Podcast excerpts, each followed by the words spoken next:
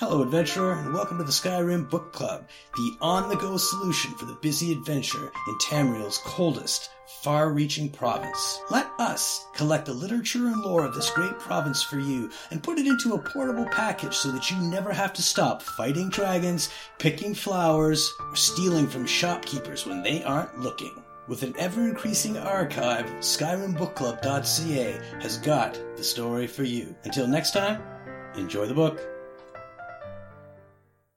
Ildari's Journal by Ildari Sarothril.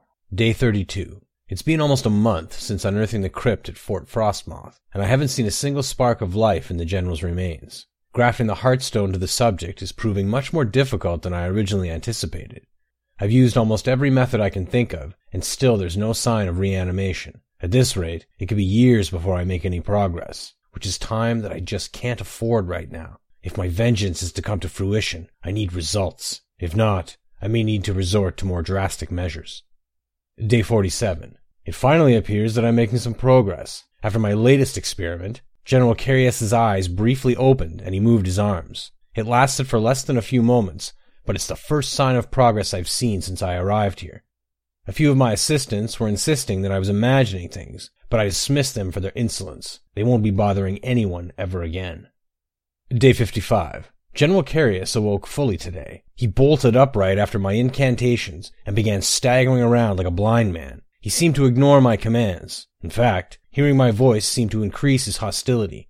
I was able to remove the Heartstone before he became violent, but this isn't a result that I expected. Even though he's able to be awakened, I feel as though the real work has just begun.